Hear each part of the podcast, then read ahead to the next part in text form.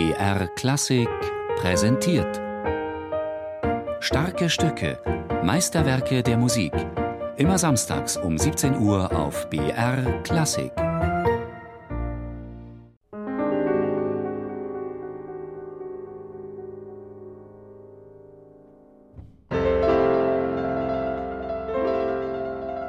Er hat sein ganzes Leben hineinkomponiert im Grunde genommen und seine ganzen Lebensempfindungen.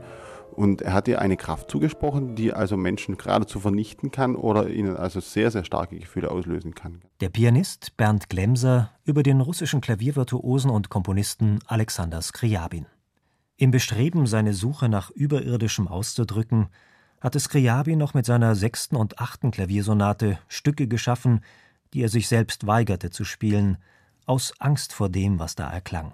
Wenn man jetzt vergleicht die zehnte Sonate jetzt äh, mit den vorhergehenden Sonaten, die ja nun übertitelt sind Weiße Messe, Schwarze Messe und so weiter, dann ist die zehnte Sonate insofern besonders, weil sie eben nicht mehr diese finstere Seite des Mysteriösen da versucht auszuloten, sondern eher eigentlich eine helle Seite.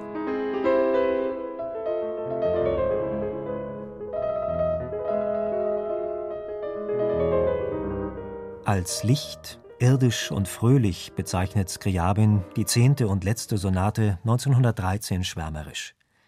Zwei Jahre vor seinem Tod gelingt ihm hier jener Ausdruck von Licht und freudiger Ekstase, den er auch ein Jahr später in die Klänge des Poème Vers la Flamme legt. Skriabins gedankliches Konzept zu dem Stück wird bereits klar in den Vortragsbezeichnungen für den Interpreten.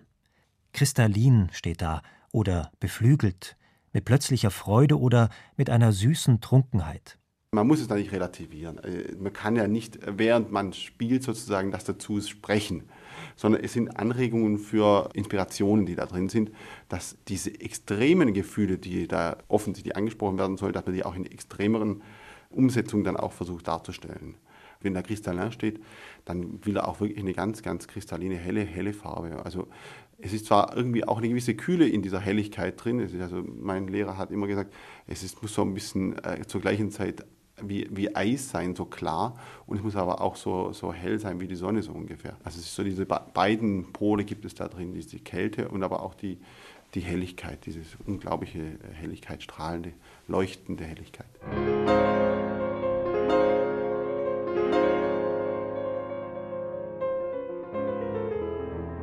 Wie alle späten Sonaten Skriabins ist auch die zehnte einsätzig und folgt streng der Sonatensatzform, die auch Mozart, Beethoven oder Schubert annähernd 100 Jahre vor ihm benutzten. Trotzdem vermittelt sich die Form beim Hören nur teilweise, oft wirkt die Musik etwas chaotisch.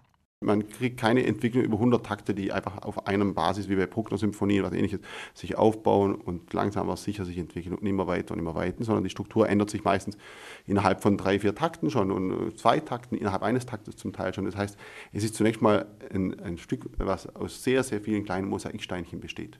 Und diese Mosaiksteine sind aber, weil das sonst total chaotisch wirken würde, doch in eine sehr, sehr strenge Form gebunden bei der äh, zehnten Sonate eben, da kommt es dann zum eigentlichen Kern seiner Aussage, dass nach all diesen Suche nach Licht und nach diesen allen Emotionen, dieser Helligkeitssuche, tatsächlich die lichtgeborenen Insekten, wie er mal gesagt hat, dann tatsächlich zum Tragen kommen. Die lichtgeborenen und vom Licht genährten Insekten waren für Skriabin ein Sinnbild der Ekstase.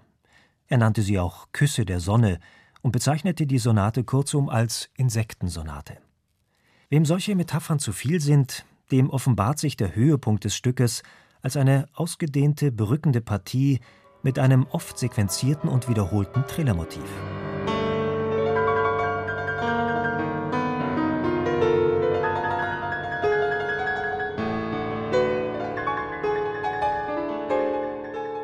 Plötzlich zu diesem, zu diesem Springen und zu diesem Leuchten, mit den, wo man immer noch ganz kleine Strahlen sieht. Also das ist wie Glühwürmchen. Man sieht immer noch kurz Strahlen und dann verschwindet es wieder und dann strahlt es wieder und dann kommt es wieder und so. Und das ist eigentlich, äh, eigentlich das, wo er immerhin gestrebt hat.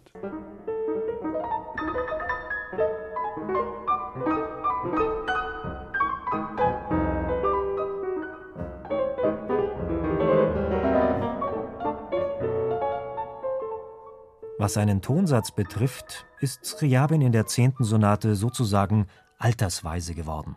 Harmonisch gesehen ist die zehnte Sonate eigentlich nicht die allerfortschrittlichste. wenn man sich einfach die Dissonanzstruktur der Akkorde anschaut, gibt es in der siebten Sonate viel, viel, in Anführungszeichen, schrägere Akkorde, dissonantere Akkorde als in der zehnten. Die zehnte hat zum Beispiel als Grund, als Basis im Bass fast immer eine Quart. Das ist eigentlich ein konsonantes Intervall. Und bei den anderen Sonaten vorher, auch noch bei der neunten, ist fast immer im Bass ein Tritonus. Der klingt natürlich sehr viel dissonanter. Und bei der zehnten Sonate hört man auch sehr viel mehr tonale Bezüge.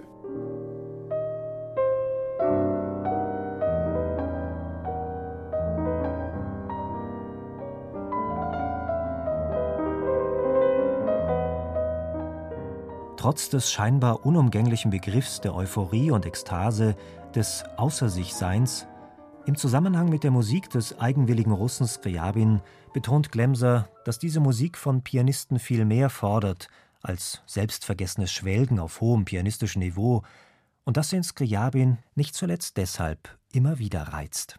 Ein ganz besonderer Punkt ist, der einen mich herausfordert, ist eben diese unglaubliche Polyphonie in dieser Musik drin.